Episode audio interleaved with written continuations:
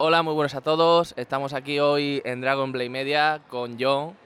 Eh, también decir que estamos aquí en MyGamer, en Marina del Alcor, en una macro LAN party bastante, bastante bonita. Eh, para quien quiera el año que viene apuntarse, eh, dejaremos nuestros datos tanto de MyGamer como de nuestra web. Y también decir que John trabaja para la empresa tan buena como DrainHat. Hola, muy buenas, John.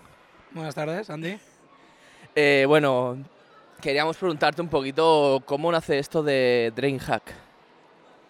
Pues DreamHack en este caso es una LAN party que nace en el año 1994 en Suecia y de ahí acaba derivando a, pues ahora veintipico años después, a, a, tener alrededor de 15 eventos alrededor de todo el mundo. En España están las ediciones de Valencia y de Sevilla. Y por lo que se ve, eh, empezó, como has dicho, en Suecia, se fue formando por Europa hasta llegar a España. Eh, ¿No? No, la, en España en el año 2011 fue la primera vez que salió de Suecia, es decir, la primera edición que sale de Suecia es la de España. Luego fueron yendo por el resto del mundo. Vale, y bueno, Sabemos que Drainhard desde su primera vez hasta ahora ha subido muchísimo, tanto en expectación como en calidad. Es una pasada, la gente está súper contenta con Drainhard. Eh, ¿Qué proyectos así de futuro tiene Drainhard más o menos para hacer así algún adelanto, algo especial? Bueno, eh, así especial cara a la, edición de Sevilla este año, que lo anunciamos hace poco va a ser que contamos con, dos eh, cuestiones muy interesantes, que son el Open de, de Counter-Strike del circuito global de, DreamHack, que viene a, Sevilla, y contamos con ocho equipos que son de los mejores del mundo, donde se darán premios al ganador de 100.000 euros. Y luego que derivado de ese mismo Open, mediante DreamCup, que es la competición eh, amateur semi-amateur propia de DreamHack España, eh, se está haciendo un clasificatorio que podrá permitir llegar a competir contra, junto con esos ocho equipos a nivel mundial. Está bastante bien, la verdad, el adelanto. Así que el que quiera apuntarse a Drenja ya lo sabe. Dentro de poquito tenemos aquí la de Sevilla y va a ser una LAN party bastante importante. Eh, otra cosita que te queríamos preguntar, ya que movís el mundo de la LAN party y eso. ¿Tú quieres mejores premios en periféricos o en metálicos? Entiendo que esto es como todo. según el proyecto que la Party o como si fuera una competición, entiendo que al principio cuando un proyecto es pequeño, los patrocinios suelen ser en, producto y cuando tanto la competición o la LAN o el evento, el festival crece, consigue patrocinios y lo suyo es que según se va profesionalizando el sector de los esports y las competiciones, se den el metálico, que, porque la gente es profesional y se dedica a ello. O sea, mueve más el dinero, ¿no? Que los periféricos, para así decirlo. Claro, entendemos que lo que entiendo es que el sector de los esports va creciendo y que ya no puede ser todo a base de periféricos y amor al arte, que la cuestión es que se vaya, vaya cogiendo la fuerza como un sector profesional y sea un mundo del espectáculo como puede ser el deporte día de hoy. Bueno, ¿y qué piensas de la gente, por ejemplo, que dice que los eSports, o sea, los de videojuegos y demás, eh, no es un deporte o no, no se podría hacer una olimpiada cuando yo creo que es mentira, ¿no? O sea, igual que el fútbol, igual que el baloncesto, un eSport es, puede, se puede hacer un trabajo, puede ser un deporte. Yo, yo creo que eso está mal dicho. Yo creo que los eSports podrían llegar a, ser, hacer unas olimpiadas, ¿no? Sí, podría llegar, podrían llegar a hacerse olimpiadas, pero yo creo que hoy día ya más que el debate casi de que la gente, el deporte, si los esports son deporte o no, hay que pensar que es un espectáculo y que no se necesita por nuestro lado la aprobación del sector del deporte, sino que nosotros, según vayan teniendo audiencias y vaya generando ingresos, pues hagamos competiciones, olimpiadas o los torneos que queramos sin que nadie nos tenga que dar permiso. Incluso yo diría que los eSports han llenado mucho más que algún que otro deporte, la verdad. Sí, evidentemente hoy día las estadísticas dicen que los eSports en global, que es verdad que es que, que, mucha gente se equivoca y los eSports es como decir deporte, no es un deporte en concreto.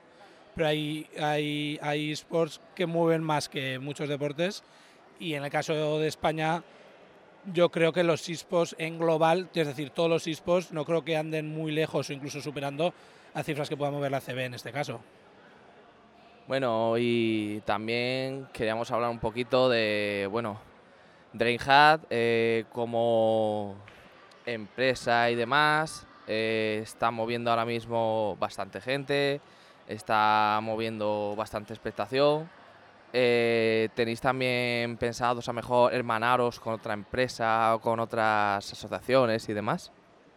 Eh, en principio la, la, idea es, pues igual que en Valencia llevamos 10 años y ya allí nos conoce todo el mundo, pues sí es ir contactando con toda la comunidad de Sevilla para poder hacer diferentes colaboraciones y poder trabajar todos a una. La verdad que yo, como digo siempre, que grandes empresas ayuden a pequeñas asociaciones o pequeñas empresas es un buen detalle tanto con la empresa como con la empresa pequeñita o la asociación pequeñita, porque el ayudar yo creo que lo veo bastante bien. Bueno, y también eh, hablamos un poquito de las novedades, de, sobre todo de, de por ejemplo.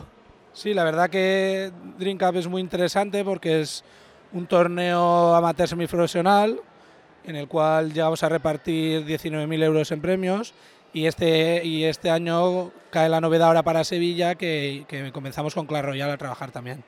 Entonces para todos los aficionados de, Clash Royale decir que, va a ser muy interesante y que acudan a DreamHack Sevilla para, para tanto para poder participar como para ver la, la propia competición.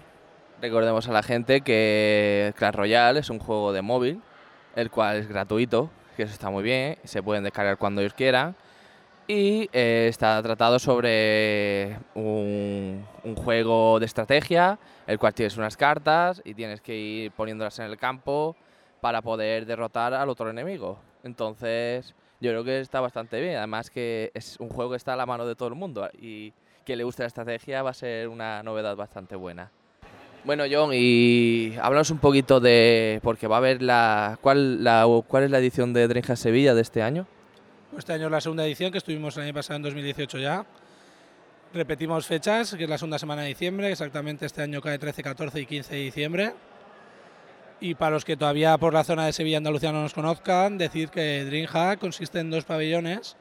En uno de ellos una LAN Party y en otro de ellos un pabellón exposición eSports donde podemos contar desde con una tienda de MediaMark hasta eh, marcas de periféricos y de productos de gaming o marcas también como Monster y luego habrá dos escenarios donde serán las, las finales de, de Dream Cup y, el Open de CSGO que viene de, de DreamHack Global. Decir que, que la entrada LAN parte desde 60 euros, que es para estar los tres días con los equipos de cada uno y pasar una experiencia inolvidable durante las 24 horas. Y luego la, la opción de visitantes que no sean laneros pueden ir a pasar un día entero o dos, o los tres, con diferentes tipos de entrada en la zona Expo, que parten desde 8 euros poder ir el viernes hasta 10 euros la entrada del sábado o domingo, o a 22 euros la entrada de evento que le permite ir los tres días. Los animamos a que la, gente gamer y no tan gamer acudan el 13, 14 y 15 de diciembre a DreamHack Sevilla en el recinto ferial de Fibes. También decir que también estaremos nosotros ahí con vosotros, estaremos ahí apoyándolos y estaremos ahí dándolo todo para que eso de empujón a todo lo que podamos y más. Y eso, la verdad que nosotros como asociación estamos muy agradecidos de que DreamHack haya contactado con nosotros de que nos quiera echar una mano porque, como digo, nosotros tampoco somos una asociación muy grande y que empresas como DreamHack quiera ayudar a asociaciones como nosotros eh, es la verdad un gran honor. Bueno, como hemos dicho antes, John, estamos aquí en la MyGamer. ¿Qué, ¿Qué, te parece el sitio? ¿Qué te parece el ambiente? ¿Qué te parece lo que, lo que ha creado esta asociación? Pues la verdad me parece un proyecto muy interesante porque según me han comentado ya es una cuarta edición y, viendo que el, que el, pueblo en el que está y la zona pues no son con mucha población, ver una LAN de estas dimensiones, con el apoyo del ayuntamiento y, asociaciones como la vuestra, pues la verdad que me ha sorprendido mucho y está muy bien hecha. Y, gusta ver cómo la gente se, se, anima y ayuda a que, a que las LAN parties no, no desaparezcan de, del plano. Sí, la verdad que el pueblo en el que estamos tampoco es tan grande como por ejemplo decir Sevilla y demás, pero la verdad que eh, como se ve, se ve muy bonita, se ve mucho ambiente, mucho equipo y la verdad que sabemos que esto va a tirar, seguir para, tirando para adelante, está LAN Party, es su cuarta edición y yo creo que seguiremos sabiendo de MyGamer durante más tiempo. Y para terminar, eh, ¿quieres decir algunas palabras a la gente que nos escucha? Pues que os conozco desde hace poco, pero veo que lleváis una labor muy interesante desde, desde Agoa y, animar a que la gente os siga escuchando los podcasts y que sigáis moviendo un poco el mundo gaming y demás. Y muchas gracias por, por esta entrevista. Pues nada, John, muchísimas gracias a ti y nada, eh, gracias a todos los que nos escucháis. Esperamos volver pronto. Eh, y bueno, aquí en el podcast, también en YouTube, dejaremos tanto el, lo que son Drainha, la información de Drainha, la información MyGamer y nuestra información de nuestra asociación. Esperemos que os haya gustado y muchas gracias y... Hasta luego. Adiós.